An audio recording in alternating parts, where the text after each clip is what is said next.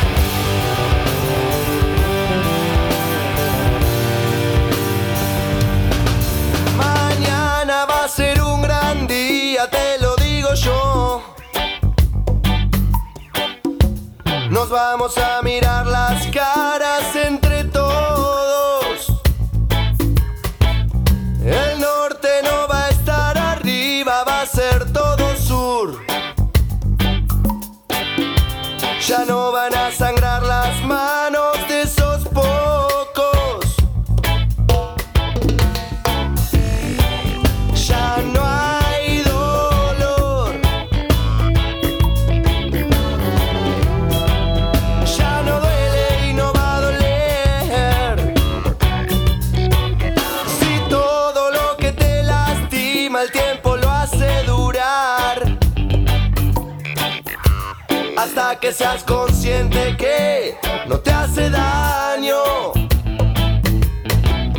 Si yo no se lo digo a nadie, pero me di cuenta que pudo ser peor, que no fue para tanto.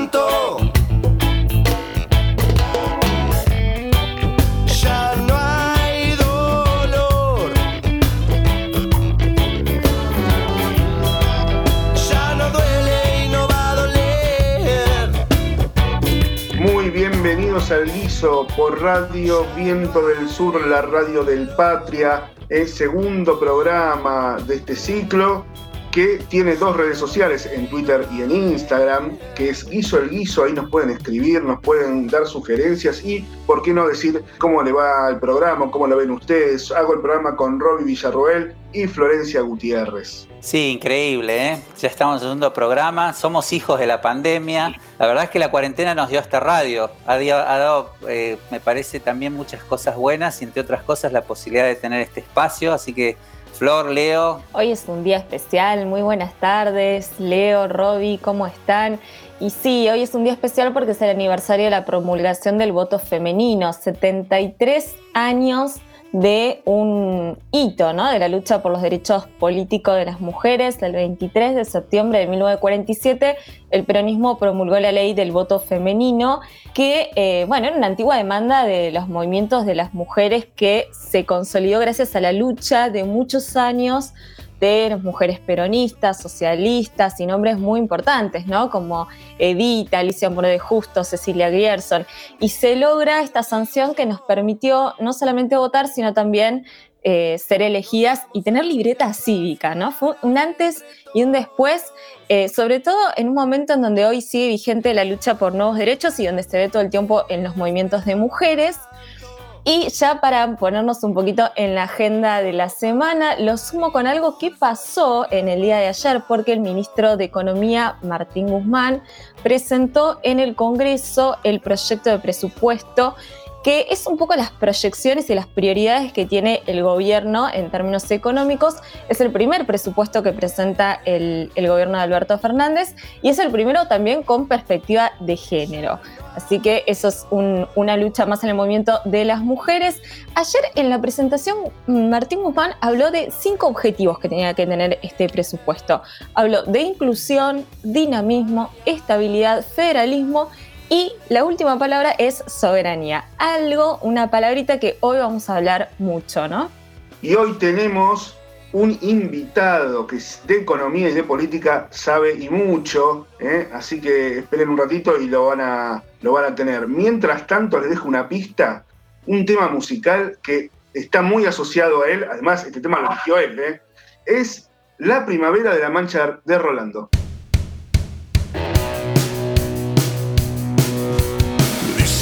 Dicen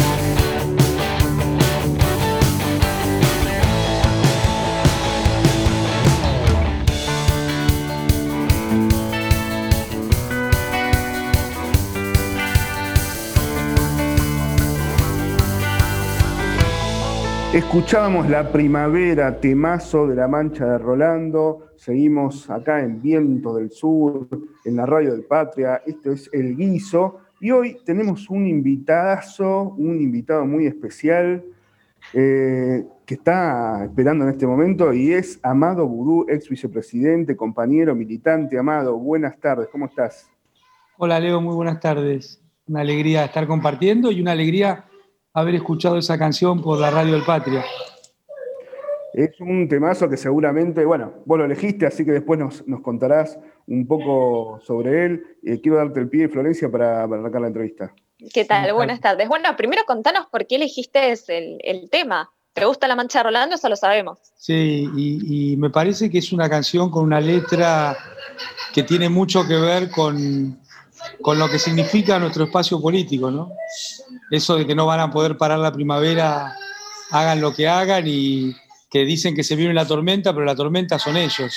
¿Se acuerdan todo lo que decía en el 2015? Que, bueno, no se podía seguir así, no se podía seguir así. Al final, cuando vino el cambio, destruyó todo lo que se había avanzado y, y, empeoraron en muchísimas cosas, ¿no? Entonces, viven mintiendo y viven queriendo cambiar cosas que no son. Por eso es tan valioso recordar los 12 años de Néstor y Cristina eh, en forma permanente.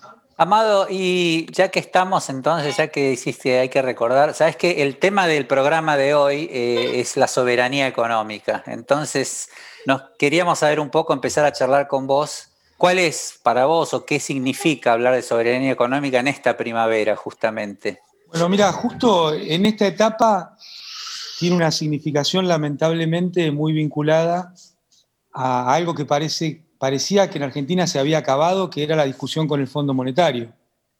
Porque cuando uno mira en términos históricos, eh, en, la dictadura genocida cívico-militar, la participación del Fondo Monetario fue muy importante junto con Martínez de Oz.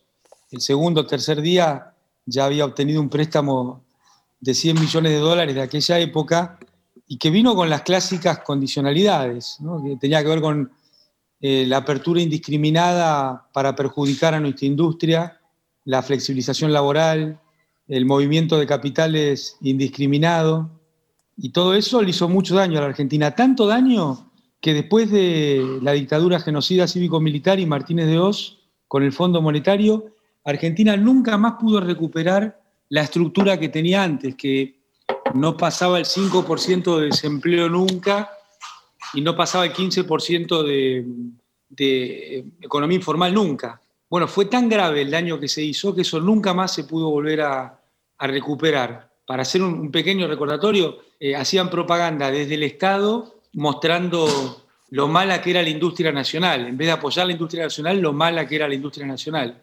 Y esto después se fue repitiendo en cada uno de los gobiernos de la joven democracia, eh, porque si miramos en serio, el gobierno de Alfonsín empezó con Grispun, pero en la mitad del gobierno cayó un famoso programa, ¿no? El, primero el programa austral, el plan austral, que después vino en el plan primavera, avalado por el fondo, acompañado por el fondo, y esto se convirtió realmente en un desastre de hiperinflación, eh, falta de, de, bienes y de productos, desabastecimiento, que significó que Alfonsín se tuviera que ir antes.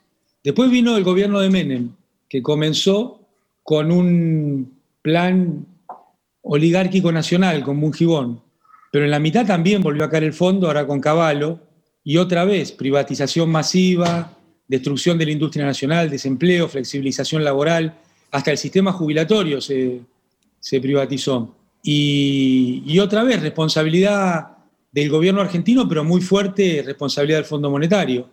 Después vino de la Rúa, más allá de la cobardía de la Rúa y la incapacidad, eh, en el medio de su gobierno también cayó el Fondo Monetario con Caballo otra vez. Recordemos la ley de déficit cero, que significó 13% de descuento a jubilados, a, docentes, a investigadores, a trabajadores del sector público, a las provincias. Y en ese, en ese momento, claro, era ministro Caballo, era ministra Patricia Bullrich, era secretario de Seguridad Social eh, Gerardo Morales, em, también estaba Stusenegger como viceministro, y, nos dejaron sin país prácticamente. Todos, todos los mismos, Amado. todos los mismos. Y se volvió a repetir con, Macri, ¿no? Con los mismos nombres. Eh, y otra vez el fondo. Ahora, Macri hizo algo que es increíble, que es, entre todos los desastres que hizo, que lo hizo a propósito, eh, Argentina es el peor país del mundo en cuanto a deuda con el Fondo Monetario, el peor, no el anteúltimo, porque viste que a ellos les encantan los rankings.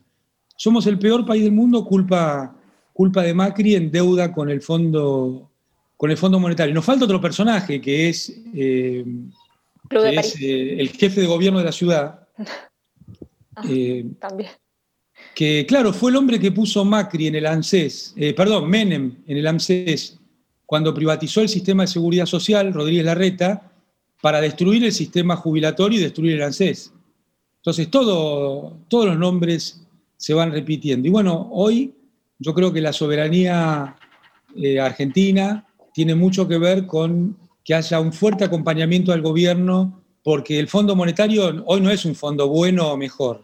Fondo Amado, perdón que te interrumpa, porque justamente de eso te quería consultar. Ahora se tiene que renegociar con el fondo casi 45 mil millones de dólares.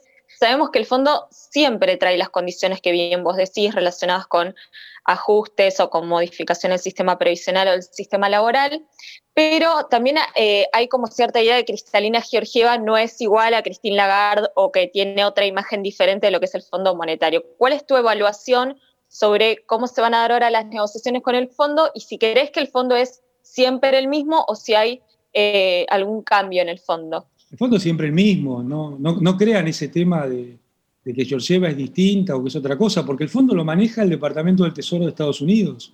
en el fondo no es bueno, digamos. Ni en el fondo ni en la superficie. Miren, el fondo fue creado en la posguerra. En el año 44 empezaron las negociaciones, en el año 46 empezó a funcionar. Y en la discusión originaria del fondo había dos planteos. El planteo de Keynes con Inglaterra que pretendía que el fondo fuera una suerte de banco central mundial y una sola moneda en todo el mundo. Y el negociador por Estados Unidos, que era White, de ninguna manera iba a permitir que eso sucediera.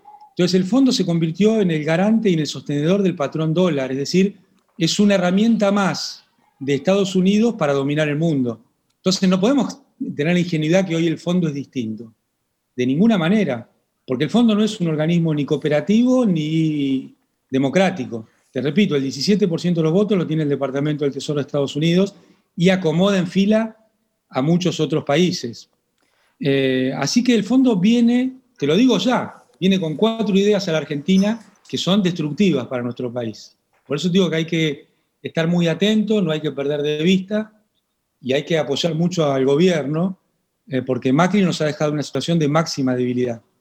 Eh, la irresponsabilidad y, digamos, el poco amor a la Argentina de Macri eh, nos ha puesto en una situación de mucha debilidad. Y las cuatro ideas son, primero, una reforma laboral, que va a venir todo endulzado con estos nuevos personajes que están en el fondo, como que ahora son tiempos modernos, que hay que hay otras modalidades, modalidades laborales, pero nadie puede pensar que el problema de la humanidad y de la Argentina son las leyes laborales. Un mundo donde el 1% de la población tiene todo y las grandes mayorías no tienen nada. De ninguna manera el problema son las leyes laborales. Eh, no, si le vamos a creer a eso, estaríamos suponiendo que vivimos en un mundo en el cual los trabajadores explotan a los capitalistas. pareciera que no es la caracterización real, ¿no? Entonces es una verdadera mentira eh, y además empíricamente, cada vez que en Argentina hubo flexibilización laboral, hubo menos puestos de trabajo.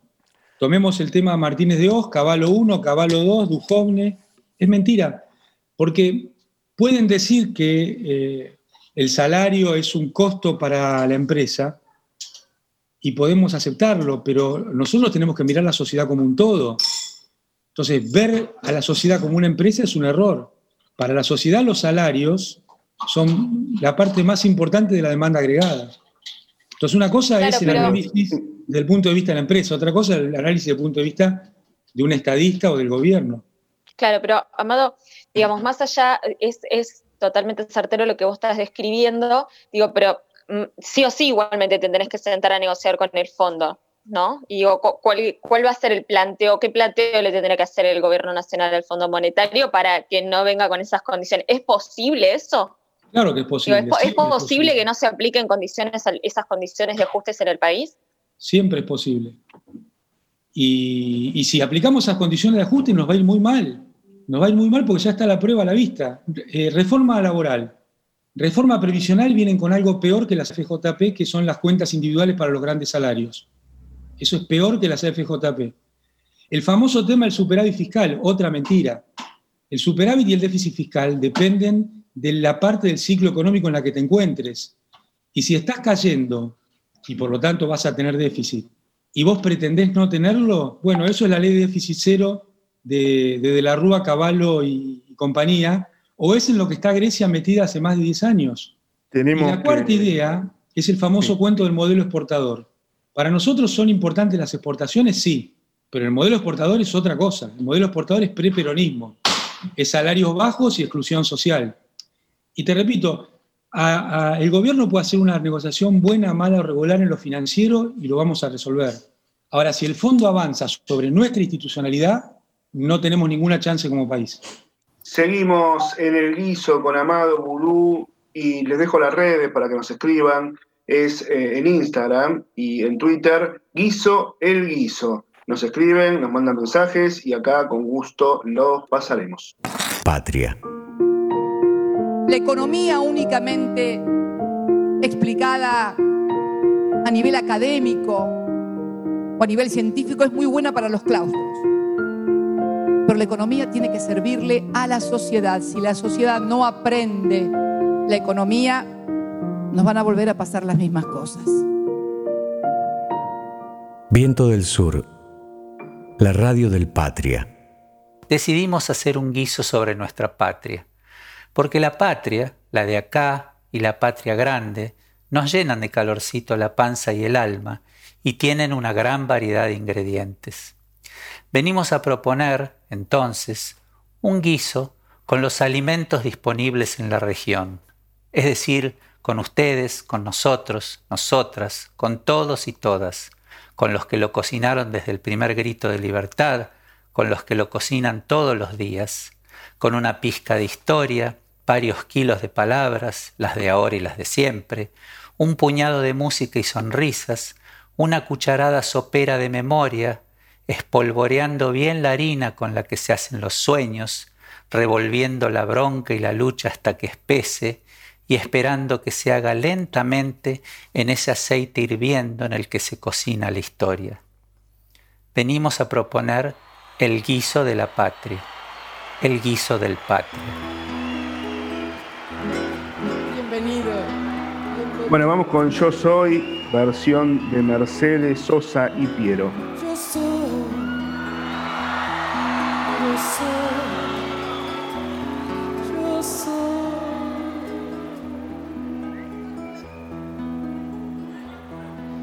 Soy. Agua, playa, cielo, casa soy mar Atlántico, viento y América. Soy un montón de cosas santas, mezclada con cosas humanas. ¿Cómo te explica? Cosas mundanas, que ser mundana. Ahí Fui niño, cuna, teta, techo, Más miedo, cuco, grito, llanto, raza. ¿Qué pasó, Pierre? Después mezclaron las palabras. O se escapaban las miradas. Algo pasó entendí nada. Vamos, decime, contame todo lo que a vos te está pasando Porque si no, cuando está tu alma sola llora. Hay que sacarlo todo afuera, Nadie quiere que adentro algo se mirándose a los ojos, sacar lo que se puede afuera, para que adentro nazcan cosas nuevas. Soy pan, soy paz, soy más, soy la que está No quiero más de lo que quieras dar. Oh, se te da, hoy se te quita. Igual que con la margarita, igual el mar,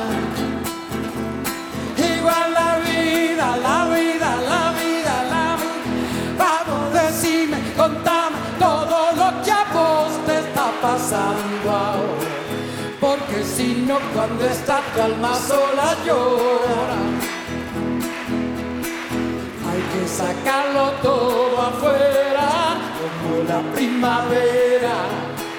Nadie quiere que adentro algo se muera. Hablar mirándose a los ojos, sacar lo que se puede afuera para que adentro nazca cosas nuevas, nuevas, nuevas, nuevas.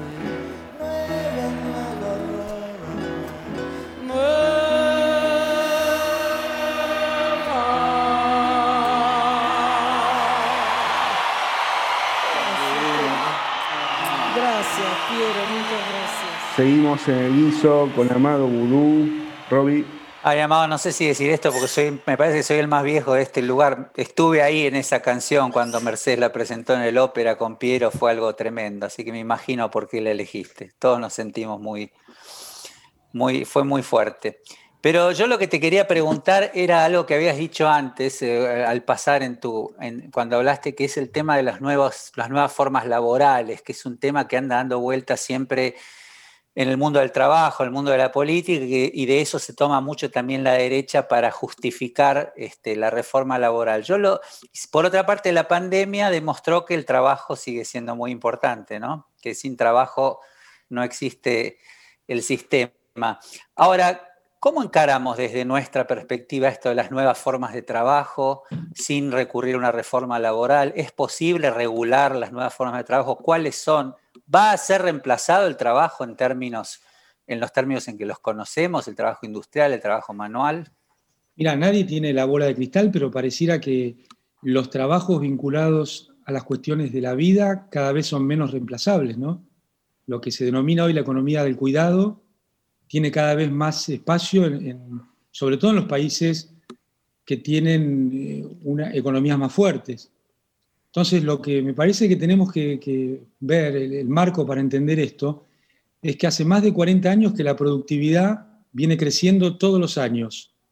Sin embargo, los salarios no crecen al ritmo y el desempleo crece. Entonces, esto es, lo que, esto es lo que provoca el aumento de la desigualdad en el mundo. Y me parece que justamente si tiene que haber un cambio de leyes laborales, tiene que ser a favor de las trabajadoras y trabajadores. Primero, reconocer trabajos que el capitalismo le ha asignado a las mujeres, pero ha decidido no remunerarlo, ¿no? Curiosamente, que son trabajos de los más importantes.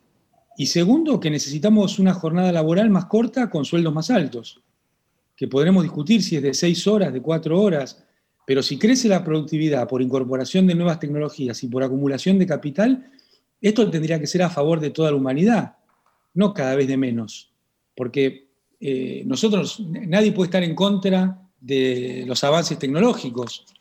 Lo que es cierto es que tienen que servir al conjunto de, la población, no a unos poquitos. Pero vos crees ahí que nosotros tenemos, hay una discusión eh, sobre, me refiero, hay una postura progresista clara, o por lo menos desde una visión eh, nacional y popular sobre cómo encarar estas nuevas, decir, estas nuevas formas de trabajo, son regulables, son, este, son este, realmente eh, enmarcables en la, en, la, en la, legislación que nosotros tenemos o en la idea que tenemos de cómo, de cómo distribuir el trabajo? hace poco se avanzó con una ley para regular el teletrabajo que me parece que va eh, en el buen sentido, pero lo que tenemos que entender es que la precariedad ya no es una cuestión individual o de grupos. La precariedad es el sistema de gobernanza del neoliberalismo. Eh, y se ha convertido en la definición del otro, el otro precario, que, se constituye en, el, digamos, en el enemigo y eh, en el miedo a la vez de los que aún no están precarizados. Entonces necesitamos legislación que sirva para, para combatir con esto, terminar con la idea de que aceptamos la precarización como una forma de gobierno. Lo decía, ¿se acuerdan Bullrich Esteban? Porque el macrismo no se priva de tener varios Bullriches. No, no. Después mejoró Esteban Bullrich cuando decidió poner una cartulina, pero sí. antes, eh, ¿se acuerdan que él decía que nos teníamos que acostumbrar a ser, eh, a, tener cada vez eh, menos certezas, menos certidumbre? Ahora, al mismo tiempo se dan vuelta y le dicen a los empresarios que le van a construir un mundo todo de certezas. Entonces están rompiendo la lógica del liberalismo. El, neoliberalismo va destruyendo hasta la lógica del liberalismo, porque uno de los fundamentos de la rentabilidad empresarial era el riesgo. Y hoy estamos construyendo globalmente una institucionalidad que lo que hace es acotar el riesgo de, los negocios y aumenta los riesgos de las poblaciones. Entonces, este es el, sentido que tienen que tener los gobiernos que pretendan ser nacionales y populares o cuidar a sus poblaciones eh, en los tiempos que vienen. Amado, te cambio de tema. Dale, Flor. Perdón, Leo. Eh, te cambio de tema y te pregunto por algo que se está discutiendo esta semana eh, y es sobre el aporte extraordinario de las grandes fortunas. Vos recién hablabas del rol de los empresarios y este aporte extraordinario por única vez, por un contexto de crisis, de pandemia, parecería ser algo razonable, hasta te diría ético o moral, ¿no? Sobre todo para aquellos que tienen un patrimonio superior a los 200 millones de pesos. Sino, sin embargo, hay varios sectores que se estuvieron expresando, de las grandes patronales, de la Asociación Empresarial Argentina o el Foro de Convergencia Empresarial, que se mostraron en contra de este aporte extraordinario. ¿Cuál es tu, análisis sobre, sobre esta medida que, se busca que se pueda implementar eh, en estos días? Que es un gran primer paso.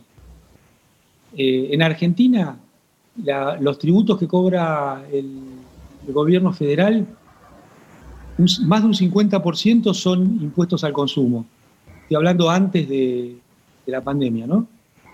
Y menos de un 30% eh, los impuestos a las ganancias. Esto te demuestra que está dada vuelta la racionalidad distributiva en nuestro sistema tributario y te diría que es una de las cuestiones que quedaron pendientes de los 12 años. Eh, así que me parece... Y de, siempre, ¿no, Amado? Porque nunca se discutió de fondo una reforma tributaria y cuando se discuten siempre son más regresivas, digamos, pagan más los que tienen menos poder adquisitivo. Exactamente, y, es una situación que hay que dar vuelta. Por eso me parece que la, propuesta que trae Máximo y Carlos Heller es muy importante en este sentido de poner sobre la discusión la lógica distributiva del sistema tributario. Porque si el sistema tributario va a favorecer a los que más tienen, eh, poco sentido tiene, ¿no? Amado, vos, sí. Antes hablaste del dólar.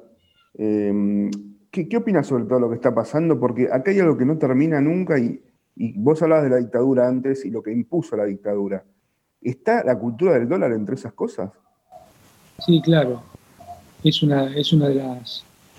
Con, esa liberalización, entre comillas, y apertura que produjo Martínez de Oz en, el gobierno genocida, eh, se buscó un cambio cultural también respecto a, la moneda.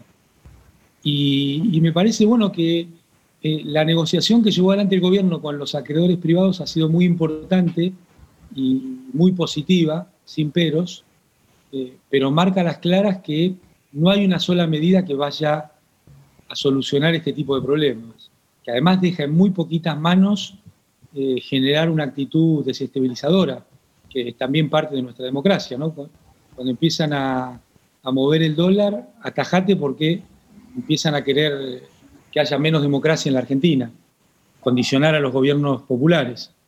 Y, lo que me parece que la experiencia nos enseña es que no hay una sola medida mágica que pueda resolver esta situación. Me parece muy bueno lo que dijo Alberto Fernández en términos de que él no quería un plan, porque sabemos lo que son los planes, ¿no?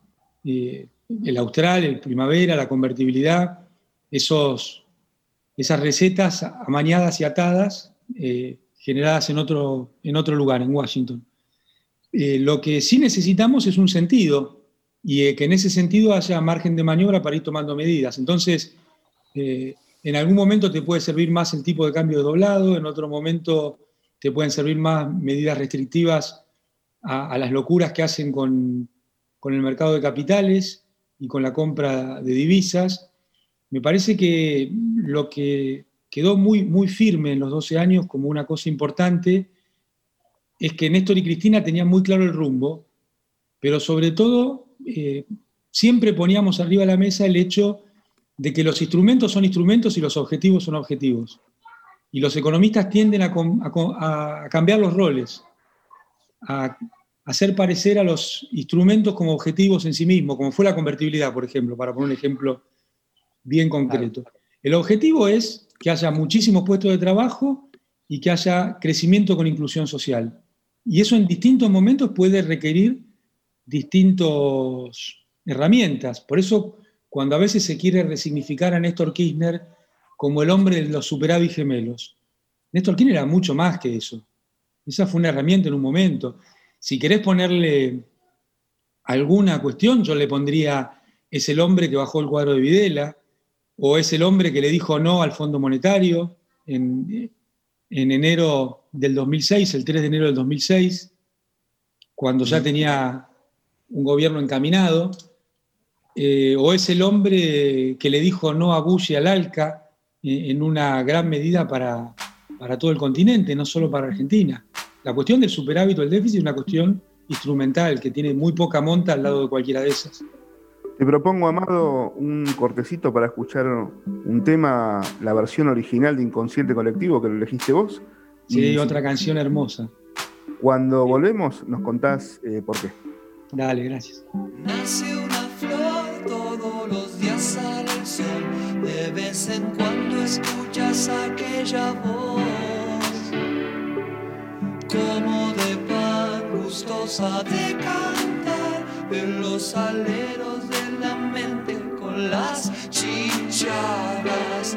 Pero a la vez existe un transformador que se consume lo mejor que tenés. Te pide más y más y llega un punto en que no querés.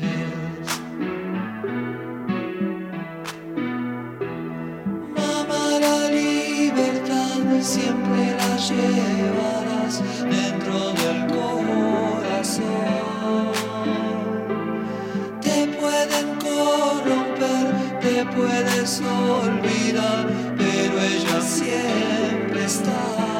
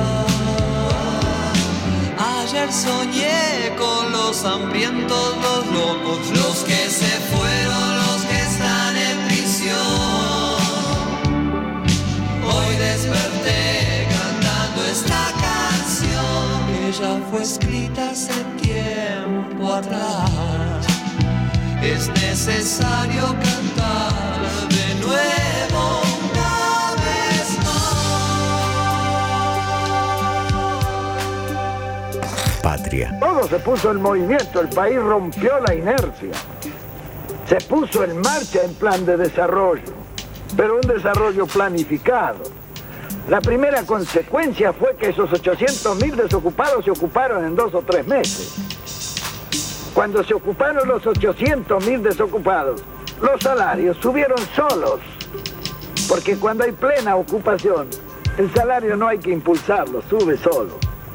Claro, cuando subieron los salarios, el poder adquisitivo de la masa popular, que es el verdadero consumo, se multiplicó varias veces. Al multiplicarse y, subir el consumo, eso tonificó inmediatamente al comercio, que se atresó para satisfacer la demanda de ese consumo multiplicado. Eso demandó a la industria la transformación necesaria para la distribución por el comercio. Y en consecuencia la industria se puso en marcha. Viento del Sur, la radio del Patria. Seguimos en vivo, tercer y último bloque con una entrevista de lujo y mm, una compañía excepcional. Eh, Amado Udú en la radio del Patria, Vientos del Sur, y en Guiso, en El Guiso, que es este programa. Amado, el, el tema queremos saber por qué. Bueno, mira, eh, Inconsciente Colectivo está en el primer disco solista de Charlie. Y, Charlie es alguien que nos ha acompañado a los de mi edad, yo tengo 57, ¿no? Eh, prácticamente toda la, toda la vida. Y con esa, con esa antena que él tiene para ir detectando lo que pasa. Pensá que Charlie hablaba del lofer en el 82.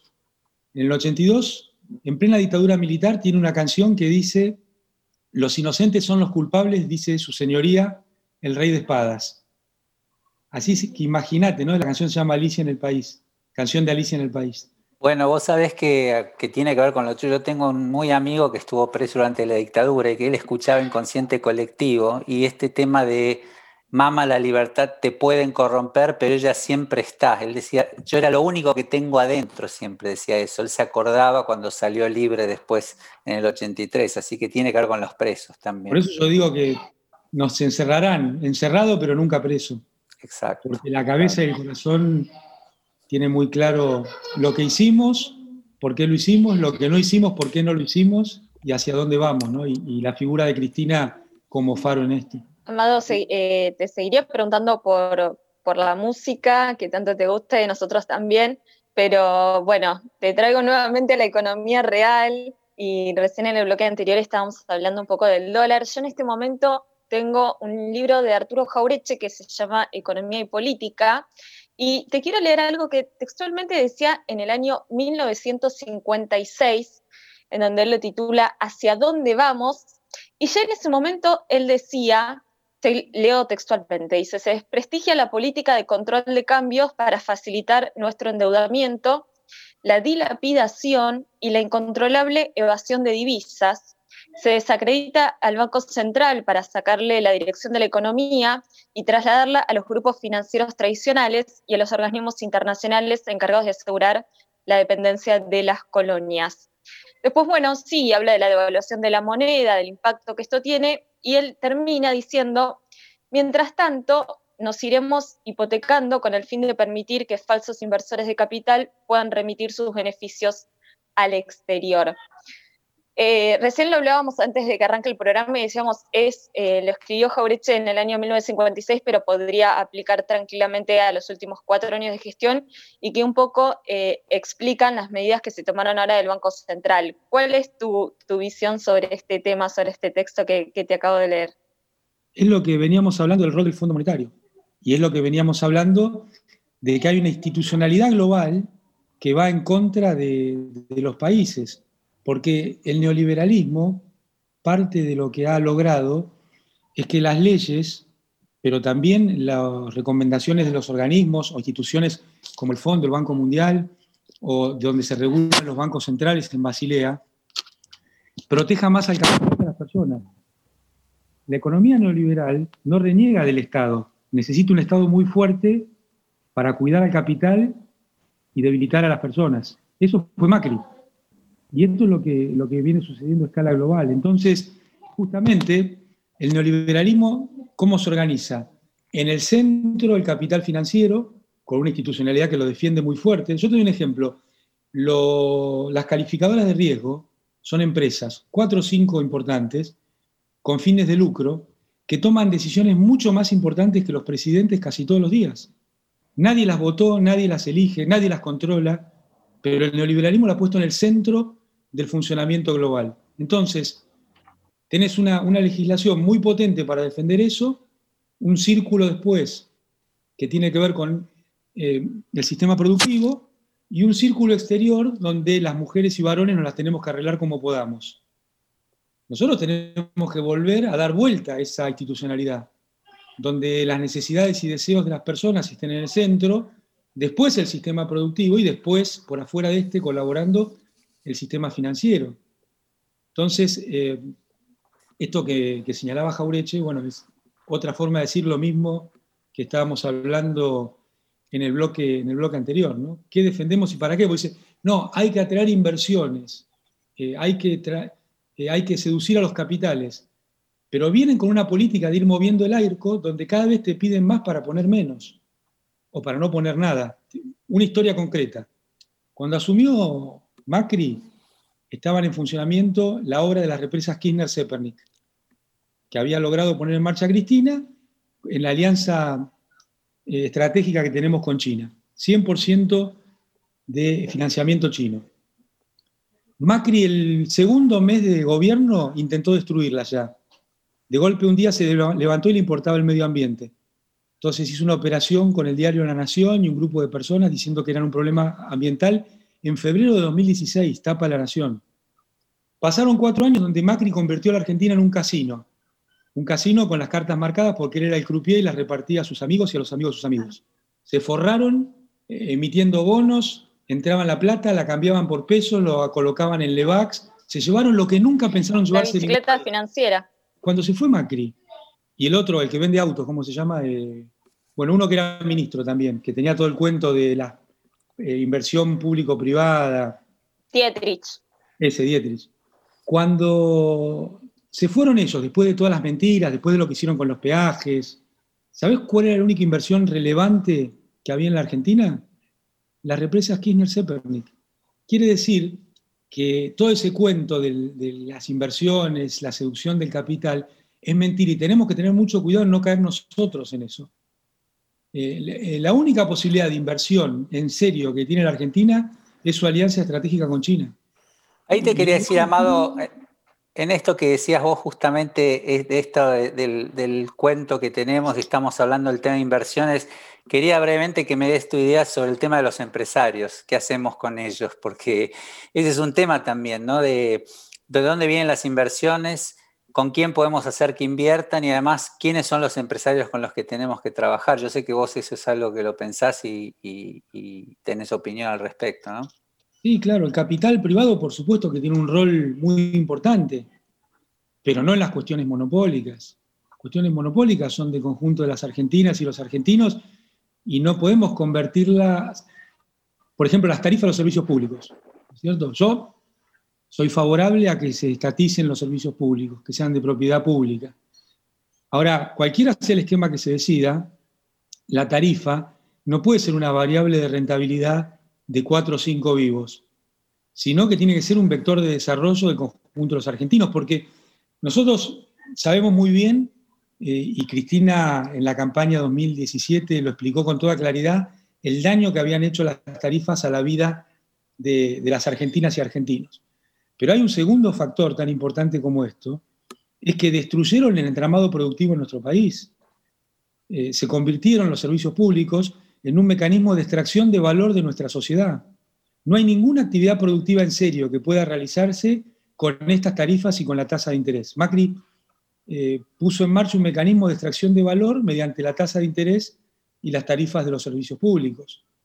esto hay que tenerlo claro. Para que en Argentina sea una actividad empresarial potente, más allá de quiénes son las empresarias o los empresarios, tienen que estar las condiciones estructurales y, tienen que ver con, esto que estamos hablando, ¿no? de tarifas y, tasa de interés. En la salida de, la pandemia, cosa que me niego a llamar la vuelta a la normalidad, porque no podemos pensar que la normalidad es lo que había antes de la pandemia. Un mundo tan desigual no es la normalidad, de ninguna manera. Pero en la salida de esto, yo creo que tiene que haber tasa de interés cero para capital de trabajo en las empresas, porque Macri te dejó más de un 50% de capacidad instalada ociosa. Y tenés mujeres y varones que quieren trabajar. Bueno, Argentina no va a salir si no es con su mercado interno, y, esto lo demostramos entre 2009 y 2011, ¿no? en una crisis internacional descomunal, no como esta, por supuesto que esta es más grave, pero el camino tiene que ver con fortalecer el mercado interno. Bien, Amado, hablando de eso, justamente te quería consultar, porque la semana pasada se presentó ante el Congreso el presupuesto 2021, que son las proyecciones o prioridades que tiene el gobierno un poco hacia adelante. Y el presupuesto tiene muchos números, ¿no? Muchas variables macroeconómicas, pero te quería consultar si lo, lo podías quizás bajar un poco la realidad y contarnos qué crees vos en base a ese presupuesto que viene en, lo económico, en lo social de cara al futuro, en lo que a mí me gusta decirle la transición hacia la pospandemia, una palabra que se la robé de Tumel Tupé, Marcel Axel Kicillof, él habla de la transición hacia la pospandemia. En esa transición, ¿qué crees vos que va a pasar con las pymes, con los trabajadores, con los jubilados? Lo primero que te diría es que la pospandemia no existe. La pospandemia empezó el día que China echó a 1.500 personas. Nos están llevando con la idea de la pospandemia. Y eso hay que tenerlo muy claro, ¿no? Eh, la pospandemia empezó cuando Techín echó a gente. Nadie puede ser tan ingenuo de creer que Techín tenía un problema económico. Roca es una de las 300 personas más ricas del mundo. Las echó por motivos políticos y para marcar la cancha, para debilitar a los trabajadores y para tratar de arrinconar al gobierno. La pospandemia empezó el día que el ministro Ginés dijo que quería coordinar el sistema de salud y le salieron con los tapones de punta. Fíjate que no hablaba ni de estatizar, ni hablaba de eh, expropiar, hablaba de coordinar. No se lo permitieron. Ahí está ya jugando la pospandemia. La pospandemia empezó cuando lo de Vicentín. El tema Vicentín, no me van a venir con que lo inventó Alberto Fernández. El tema Vicentín lo inventó Macri con González Fraga, que mientras le decían al pueblo que no se podía comprar celulares o zapatillas, le dieron a Vicentín 18 mil millones de pesos sabiendo que no lo iba a devolver. ¿Está bien? Entonces, el ataque que hubo sobre el presidente tiene que ver con la pospandemia. La pospandemia empezó cuando el gobierno puso una oferta muy razonable a los acreedores y se tomaron 60 días viendo qué gota de sangre más se podían llevar. Entonces no hablemos de pospandemia porque es mentira. Es entrar en un cuento con el cual nos están llevando. Y eh, no digo al campo nacional y popular, porque las cuestiones estratégicas ellos las están jugando hoy. Y cuando termine esta situación, para los gobiernos responsables, como el nuestro, va a ser muy difícil ocuparse de cosas estratégicas porque se van a desatar todas las demandas instantáneas, reales y ciertas. Y no va a tener pierna el gobierno para ver cuestiones estratégicas. Solo va a poder, si es un gran gobierno, solo va a poder atender la coyuntura. Y yo creo que este es el camino por el que vamos. Así que mucho cuidado con esos conceptos porque hay que mirarlos, me parece, con un foco grande, ¿no?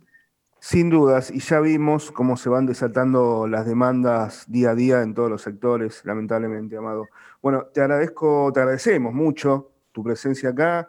Seguramente en algún otro momento nos, volveremos a comunicar con vos. Bueno, muchísimas gracias, felicitaciones. Que al programa tenga mucho no sé qué, no voy a decir la palabra y. Cecilia, decila. Sí. Es francés, mucha merda, como dice. Y, bueno, felicitaciones por el trabajo que llevan adelante, felicitaciones al Patria, porque claro, eh, nunca en la historia argentina el campo nacional y popular volvió en cuatro años. Y, me parece que esta organización que eh, tiene el pueblo argentino es lo que, uno de los motivos que lo han permitido. Así que vamos para adelante. Bueno, y este programa es el guiso. Hoy el condimento especial fue Amado Vudú. ¿eh? y nos vamos a un tema musical para ya después ir cerrando. Vuelta, vuelvo a decirte, Amado, muchas gracias y vamos a Tarde de Itapuá.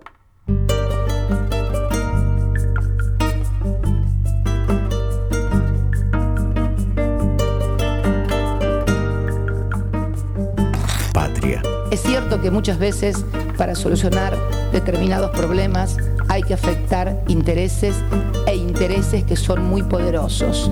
Pero yo me atrevo a decir que es mejor enfrentar esos intereses minoritarios pero poderosos antes que más adelante enfrentar la furia de la sociedad.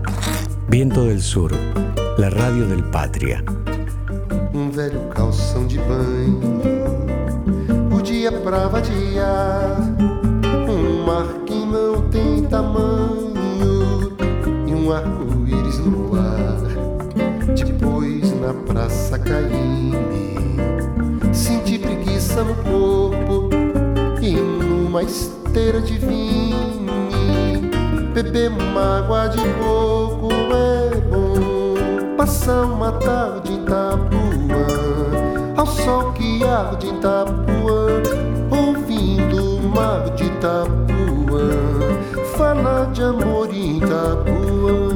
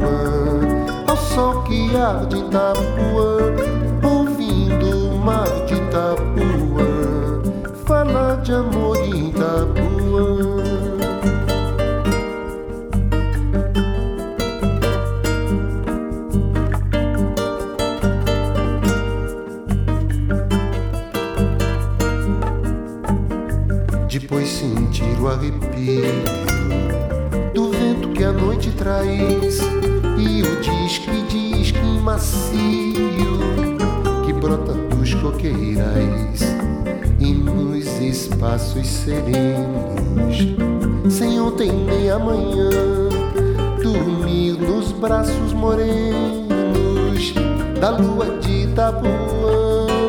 É bom passar uma tarde Itapuã, ao sol que arde Itapuã, ouvindo o mar Itapuã, falar de amor em Itapuã, passar uma tarde em Itapuã, ao sol que arde em Itapuã, ouvindo o mar de Itapuã, falar de amor em Itapuã.